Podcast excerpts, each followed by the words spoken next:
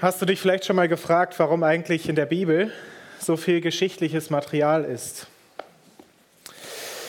Also als Leser bin ich ja schon irgendwie dankbar dafür, dass wir viele Geschichten da drin haben und nicht nur Opfertexte und Rechtstexte und sowas. Aber wofür sind eigentlich die Geschichtstexte da? Hätte es nicht gereicht, dass wir, ja gut, so ein paar Gesetzes- und Weisheitsbücher, damit man weiß, wie man leben soll. Dazu vielleicht noch ein paar Briefe, damit man auch weiß, wer Jesus ist und wie die Gemeinde funktioniert und natürlich jede Menge Psalmen, damit man was zum Lobpreis hat. Da wäre doch schon alles drin, oder? Aber die, Rand, äh, die Geschichtserzählungen, sie sind eben kein Randthema in diesem Buch, sondern sie sind der größte Teil dieses Buches. Und wenn wir ehrlich sind, diese Geschichtstexte sind ja auch manchmal so recht mühsam. All die Gewalt da drin und dann noch so seltsame Bräuche und die Menschen damals wollten irgendwie partout nicht nach unseren modernen Vorstellungen leben. Jefter, der opfert seine Tochter, Männer haben mehrere Frauen, da werden Kriege geführt, Menschen versklavt, Nebenfrauen zerstückelt, Blut wird an Altäre gespritzt oder an Türen gepinselt und all so seltsames Zeug. Und dann noch Feuer vom Himmel zerstört ganze Städte. Wer soll das heute eigentlich noch vertreten? Also, was machen wir? Lassen wir die Geschichten einfach alle weg, oder? Naja gut, wir suchen uns vielleicht die raus, die wir gut finden. Die Strategie ist übrigens nicht neu. Das hat schon der Markion vor über 1800 Jahren so gemacht, weil er gemerkt hat, da ist irgendwie Spannung drin in diesen Geschichtstexten. Aber wenn du diese Strategie machen willst, musst du dich, dich warnen. Du musst höllisch aufpassen, wann du aufhörst zu lesen. Selbst die Geschichten, die du so in der Kinderbibel findest, die haben manchmal Tretminen drin. Also gefährliche Sache. Anders. Wir machen das anders. Wir verbannen jetzt einfach die Geschichte in den Geschichtsunterricht. Das war halt irgendwie früher so. Das hat mit uns überhaupt nichts zu tun. Und mit Jesus im Neuen Testament ist ja auch irgendwie sowieso alles anders, oder? Wenn das deine Strategie ist, musst du dich auch warnen. Erstens bringt Jesus selbst so die eine oder andere Aussage, mit der du vielleicht Mühe hast. Damit löst du also das Problem nicht. Und zweitens ist Geschichte in der Bibel nie einfach nur vergangen. Das funktioniert einfach nicht. Und deswegen stellen wir uns mal heute die Frage, was ist eigentlich Geschichte? Für uns ist Geschichte ja meistens so etwas wie, sagen wir, ein Museum. Es ist ganz interessant, aber es hat mit mir eigentlich nichts zu tun. Das waren so früher irgendwelche Leute, die schon tot sind und, und so weiter. In der ganzen Bibel, vor allen Dingen auch im Neuen Testament, ist die Geschichte der Bibel aber auch unsere Familiengeschichte. Sie ist kein Museum. Paulus sagt einmal sogar zu den heidnischen Korinthern, dass die Menschen beim Auszug aus Ägypten unsere Väter sind, obwohl das ja Juden waren und sie sind Heiden und so weiter. Und auch durch die Feste, die ein ganz wichtiges Gerüst der ganzen Bibel ausmachen, wird die Geschichte jedes Jahr präsent. Sozusagen wir durchleben unsere Familiengeschichte neu. Und genau das haben Nehemia und Esra gerade auch gemacht bevor der Text einsetzt, den wir uns heute anschauen. Sie haben das Laubhüttenfest gefeiert. Und das Thema des Laubhüttenfestes ist, wir sind die, die aus Ägypten ausgezogen sind. Und da ist dann keine Rede davon, dass ja, das mit der Wüstenwanderung, das waren ganz andere Zeiten und heutzutage im modernen Perserreich, da ist das alles nicht mehr ganz so relevant, da muss man das irgendwie anders verstehen und anders machen und so weiter. Nein, wir merken, Geschichte hat viel mit hier und heute zu tun. Für uns als Christen ist christlicher Glaube sogar so fest in der Geschichte verwurzelt, wenn du den geschichtlichen Teil wegreißt, dann zerstörst du den Glauben. Und deshalb hat die alte Kirche auch den Versuch von dem Markion abgelehnt, die Geschichten rauszustreichen. Denn die Geschichte ist nicht nur Hintergrundinformation sondern sie ist Grundlage für unseren Gottesdienst. Denn das, was der Text eigentlich ist, den wir gleich lesen, der eine Erzählung der Geschichte ist, er ist eigentlich ein Gebet. Die Leviten stehen auf und beten. Deswegen fangen sie an mit, auf, lobet den Herrn, euren Gott von Ewigkeit zu Ewigkeit und man lobe seinen heiligen Namen, der erhaben ist über allen Preis und Ruhm. Wenn wir jetzt gleich unseren Text anschauen, dann lasst uns diese Auf, diesen Aufruf der Leviten auch für uns zu Herzen nehmen und mit einer Haltung des Gebets auf diese Verse schauen. Nicht mit der Haltung eines Museumskurators, der irgendwelche Stücke äh, einschätzen soll. Schlag gerne mit auf, Nehemia Kapitel 9 ab Vers 6.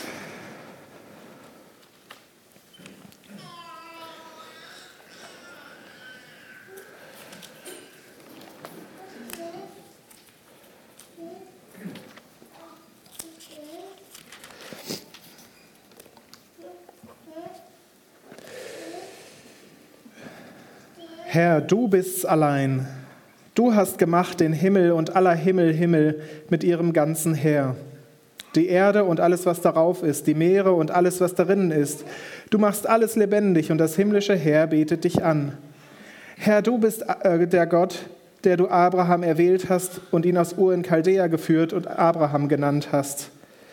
Und hast sein Herz treu erfunden vor dir und einen Bund mit ihm geschlossen seinen Nachkommen zu geben, das Land der Kanaaniter, Hethiter, Amoriter, Perisiter, Jebusiter und Gegashiter, und hast dein Wort gehalten, denn du bist gerecht. Denn du hast das Elend unserer Väter in Ägypten angesehen und ihr Schreien am Schilfmeer gehört. Und Zeichen und Wunder getan am Pharao und allen seinen Großen und an dem ganzen Volk seines Landes. Denn du erkanntest, dass sie gegen Israel vermessen waren und hast dir einen Namen gemacht, so wie er heute ist. Und du hast das Meer vor ihnen zerteilt, sodass sie mitten durchs Meer trocken hindurchgingen und hast ihre Verfolger in die Tiefe geworfen wie Steine in mächtige Wasser. Die Leviten, die hier vor der gesamten Versammlung des Volkes Israel stehen, sie, sie rekapitulieren eigentlich den, einen großen Teil des Alten Testaments. Wir haben die Schöpfung der himmlischen und der irdischen Welt, das ist die Urgeschichte. Wir haben Abraham mit der Vätergeschichte. Wir haben den Exodus. Dann in den weiteren Text, was ich jetzt nicht gelesen habe, geht es noch weiter bis an den Sinai mit Manna, Gesetz, Verheißung des Landes. Dann kommt die Landnahme, die Blütezeit unter den Königen David und Salomo bis zum Exil in 20 Versen mal eben die ganze Geschichte des Alten Testaments von Genesis bis zur zweiten Chronik. Und wie machen sie das? Sie schneiden den, äh, jeweils einen an, Abschnitt der Geschichte an mit einem Aspekt, der dafür steht, und dann muss man sich den Rest dazu denken. Also Seitenbemerkung, die Leviten denken, man sollte seine Bibel kennen. Sonst kannst du es nicht nachvollziehen, was sie hier machen. Aber dieser große Bogen, den Sie hier schlagen in 20 Versen, der zeigt eine Sache über Geschichte, nämlich Gott ist es, der handelt. Allein in den sechs Versen, die ich gelesen habe, haben wir 13 Du-Formen. Gott, du bist nicht nur der Schöpfer und der Erhalter, sondern du bist auch der Gestalter der Geschichte. Du bist äh, Versorger und Befreier. Du hast den Abraham erwählt und Israel befreit. Du hast die Wunder getan und das Land zugewiesen. Du hast die Tora gegeben und so weiter und so weiter und so weiter. Geschichte ist aus biblischer Sicht also nie einfach eine zufällige Abfolge von Ereignissen. Sie ist Gottes aktives Handeln in der Welt. Also verstehe mich nicht falsch. Geschichte ist nicht einfach wie so ein Algorithmus, der läuft ab und du hast kein Entrinnen daraus. Das ist irgendwie alles programmiert und da geht alles so wie der Algorithmus das vorgibt. Gott bestimmt alles und fertig. Aber sie ist auch kein Laborexperiment. So als ob Gott die Rahmenbedingungen setzt und dann setzt er so ein paar Labormäuse rein und schaut zu, was da jetzt passiert. Nein, die Geschichte ist in der Bibel eher sowas wie ein Tanz, könnte man sagen. Und Gott ist der, der führt. Und die Menschen können dann auf seine Führung reagieren. Wir können uns der Führung Gottes widersetzen, das ist ganz offensichtlich. Und das hat auch ganz reale Konsequenzen. Aber Gott wird schließlich die Choreografie zum Ende führen. Egal, wo wir in der Bibel hinschauen. Gott hat mit jeder geschichtlichen Entwicklung etwas zu tun, sogar mit den schlimmen Dingen. Denken wir an das Gericht über das Volk Israel. Gott ist nie außen vor. Der Prophet Amos, er stellt sogar die steile These auf, ist etwa ein Unglück in der Stadt, das der Herr nicht tut. Sowas macht uns doch irgendwie unruhig, oder? Das ist auch nicht das, was wir so aus berufenem Munde hören können heutzutage. Denn egal ob Pandemie oder Krieg oder was immer, die Kirchen scheinen immer sich zu beeilen, möglichst zuzusichern. Das hat mit Gott überhaupt gar nichts zu tun. Gott hat nur mit den Dingen des persönlichen Lebens zu tun. Vielleicht hat er was mit der Gemeinde zu tun, aber dann ist auch Schluss. Politische Verwerfungen, Naturkatastrophen, Hungersnöte, keine Spur von Gott. Das ist alles nur innerweltlich. Und dieser Impuls, die Geschichte mehr oder weniger zufällig zu verstehen, der wurzelt, glaube ich, auch darin, dass wir die Geschichte oft nicht verstehen. Warum passieren eigentlich so Sachen? Vor allen Dingen, wenn es schlimme Dinge sind. Und als Christ versucht man dann, oder hat man schnell den Impuls, Gott aus dem Spiel zu nehmen, sozusagen um Gottes Güte zu schützen.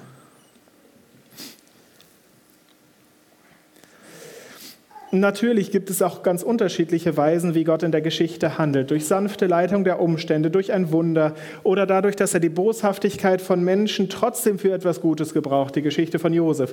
Oder darin, dass er Menschen oder Gruppen dahin gibt, einfach freilässt sozusagen und noch viel, viel mehr. Aber diese feinen Nuancen, auf die gehen unsere Leviten in dieser Stelle gar nicht ein. Sie erkennen, Gott, du hast die Geschichte und vor allen Dingen auch die Geschichte mit uns in der Hand. Du setzt die Maßstäbe und du handelst. Und das ist sozusagen die solide Grundlage, von der aus sie die Welt betrachten. Gott ist es, der primär in der Geschichte handelt. Wenn wir aber genau schauen, dann merken wir, dass noch etwas der Geschichte vorausgeht. Und das ist auch ein biblisches Prinzip, und zwar das Wort Gottes. Denn so wie Johannes sagt, das Wort Gottes war beim Vater, bevor die Schöpfung ins äh, Dasein gerufen wurde. So geht das Wort Gottes hier auch voran. Zuerst hören die Israeliten das Wort Gottes, wie es von Esra ausgelegt wird. Das ging vom frühen Morgen bis zum Mittag.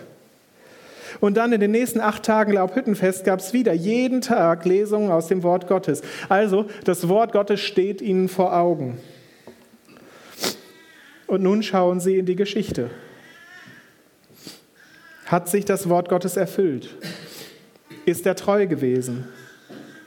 Und sie kommen immer wieder zu dem Schluss, Gott, du hast dein Wort gehalten, denn du bist gerecht. Und so ist die Geschichte mit seinem Volk die Bestätigung, dass Gott zu seinem Wort steht. Offenbarung und Geschichte gehören immer zusammen. Das ist nämlich die Grundlage für alles. Wenn das nicht der Fall wäre, wenn Gott das eine sagen würde und das andere passieren würde, dann könntest du gleich alles hinschmeißen. Wir sehen, Gottes Wort und Gottes Handeln, sie prägen gemeinsam die Geschichte. Und dann finden wir aber in unserem Text noch einen gegenläufigen Aspekt. Das ist nämlich die Frage, was hat eigentlich der Mensch oder sagen wir mal, was haben wir eigentlich mit der Geschichte zu tun? Lass uns einen kleinen Sprung machen in den Vers 26.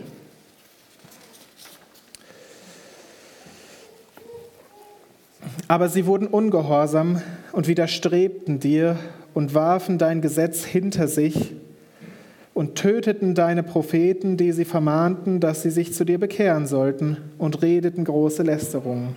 Darum gabst du sie in der Hand ihrer Feinde, die sie ängsteten. Und zur Zeit ihrer Angst schrien sie zu dir, und du erhörtest sie vom Himmel durch deine große Barmherzigkeit und gabst ihnen Retter, die ihnen aus der Hand ihrer Feinde halfen. Wenn sie aber zur Ruhe kamen, taten sie wieder übel vor dir.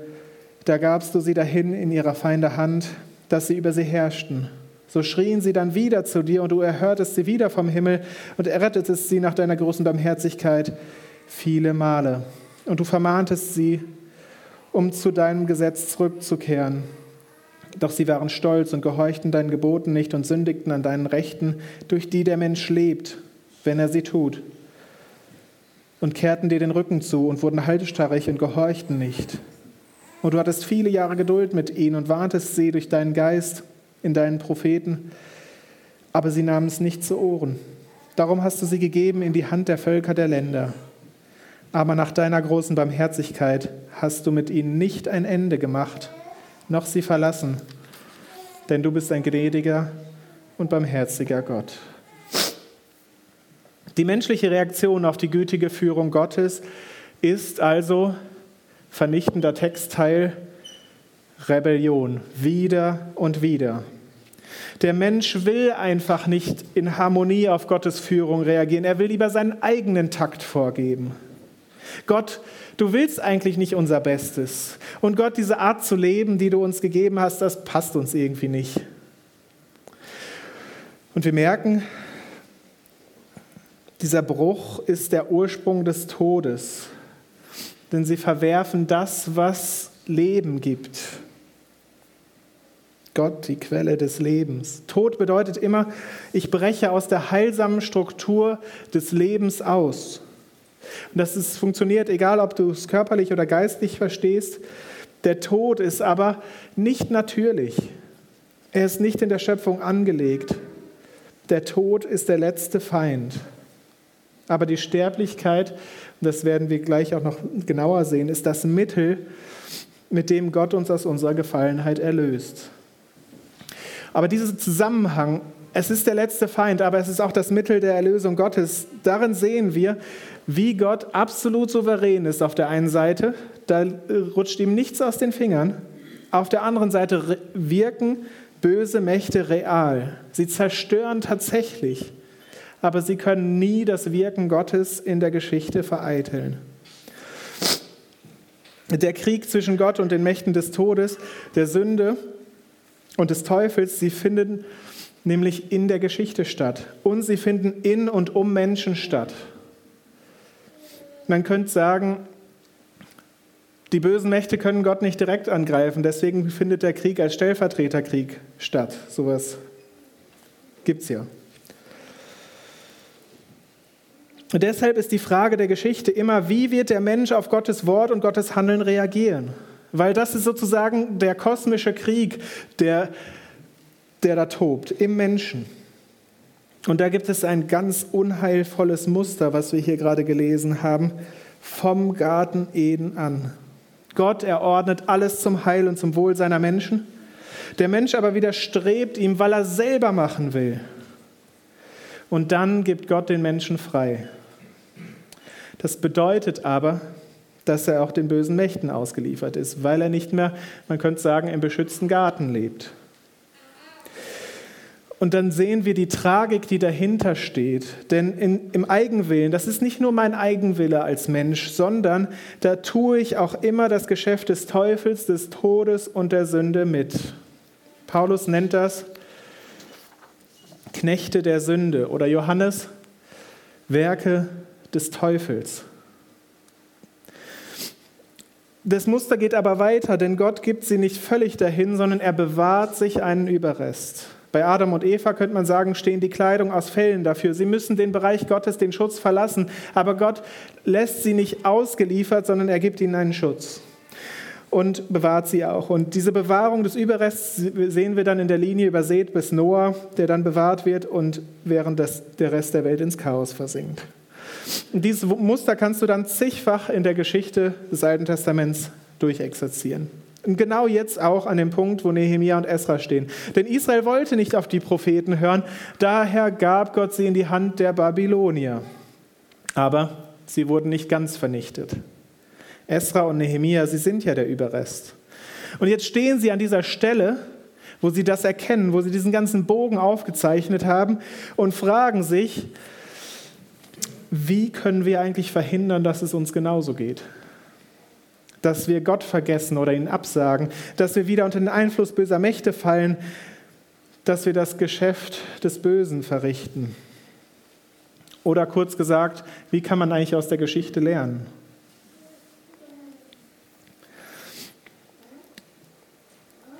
Lesen wir weiter in Vers 32. Nun, unser Gott, du großer Gott, du mächtiger und furchtbarer, der du den Bund und Treue hältst, Achte all das Elend nicht gering, das uns getroffen hat. Unsere Könige, Fürsten, Priester, Propheten, Väter und dein ganzes Volk seit der Zeit der Könige von Assur bis auf diesen Tag. Du bist gerecht in allem, was du über uns gebracht hast. Denn du hast recht getan, wir aber sind gottlos gewesen. Nach vielen, vielen Versen Geschichte kommen sie jetzt bei sich selbst an. Das ist nicht nur so Rekapitulation, sondern es geht zu uns. Und sie erkennen, es geht nur mit Buße. Was bedeutet das? Sie bekennen, Gott, du bist gerecht in allem. Nichts davon, so die Frau, die du mir gegeben hast, die hat mich verführt oder die Priester, die waren alle korrupt, die hätten viel besseren Job machen sollen oder die Kirche, die ist in so einem katastrophalen Zustand. Meine Eltern haben mich nicht besser erzogen. Bei dem Leid der ganzen Welt kann ich nicht an Gott glauben. Gar nichts davon. Keine Ausflüchte. Gott, radikal. Gott, du bist gerecht in allem, was du über uns gebracht hast. Das ist knallhart. Die Israeliten, sie lassen gar keinen Rückzugsraum für sich selbst, wo man sich so ein bisschen aus der Verantwortung stehlen kann. Ja, die Umstände waren so schlimm. Ja, die Umstände sind real und die Umstände sind schlimm. Aber die Frage ist, wie kommen wir denn da raus? Und sie lassen sich gar keinen Rückzugsort, wo man sich davon stehlen kann. Sie stehen quasi mit leeren Händen vor Gott und bekennen ihre Verfehlung und die ihrer Väter. Und dann in dem Kapitel, was danach kommt, verpflichten sie sich gemeinsam vor Gott nun anders zu leben, sogar mit einer Unterschriftenliste. Das ist ein Dokument, die, die machen das fest, die sagen, wir werden jetzt auch anders leben. Und das ist Buße, stetige Umkehr zu Gott. Und das ist auch der Weg für uns, denn das Muster von Israel, in Israels Geschichte findest du auch in der Kirchengeschichte, findest du auch in den deutschen Kirchen, findest du auch in den Kirchen in Steinen, findest du auch in uns selbst in dir und in mir. Wir weichen immer wieder von Gott ab und wir müssen immer wieder zurückkehren. Das Muster von Israel ist auch unser Muster. Und ihr Weg daraus ist auch unser Weg daraus, nämlich Buße. Und deshalb sagt Martin Luther ganz richtig in seiner ersten These, als unser Herr und Meister Jesus Christus sagt, tut Buße, denn das Himmelreich ist nahe herbeigekommen, wollte er, dass das ganze Leben der Christen Buße sei. Deshalb gehört übrigens zum christlichen Gottesdienst klassischerweise immer ein Sündenbekenntnis, so wie wir das auch vor dem Abendmahl machen. Die Buße ist sozusagen der Modus, in, mit der wir in dieser Welt als Christen leben. Und deshalb können wir uns nie etwas auf uns einbilden. Wir sind nämlich Stolperer zum Himmel, könnte man sagen. Aber durch Buße können wir überhaupt dahin unterwegs sein? Und dann sehen wir, dass wir durch den Tod hindurch aus diesem Kampf erlöst werden. Denn sonst wird es ewig so weitergehen. Kein Entrinnen aus diesem ewigen Kampf, aus diesem ewigen Hin und Her, aus diesem ewigen zwei Schritte vor, einer zurück. Und so wird in der Souveränität Gottes der letzte Feind zum Mittel des Heils, weil er durch Christus bereits geschlagen wurde. Und bis dahin, bis zum Tod, ist Geschichte oft nicht verständlich. Vor allem nicht, wenn man drin steckt. Da leiden wir auch an unserer Geschichte oder an der Geschichte von anderen, dass da für schreckliche Dinge passieren und da muss man auch wirklich ringen, warum geschieht das? Und da sieht es manchmal so aus, als ob sich der Weg mit Gott nicht auszahlt. Wenn wir aber die Geschichte Gottes mit seinem Volk und mit seiner Gemeinde anschauen, dann können wir Weisheit bekommen, welcher Weg sich am Ende lohnt. In vertrauensvoller Beziehung und immer wieder Hinwendung zum Herrn der Geschichte oder auf eigene Faust, den Mächten der Welt ausgeliefert. Amen.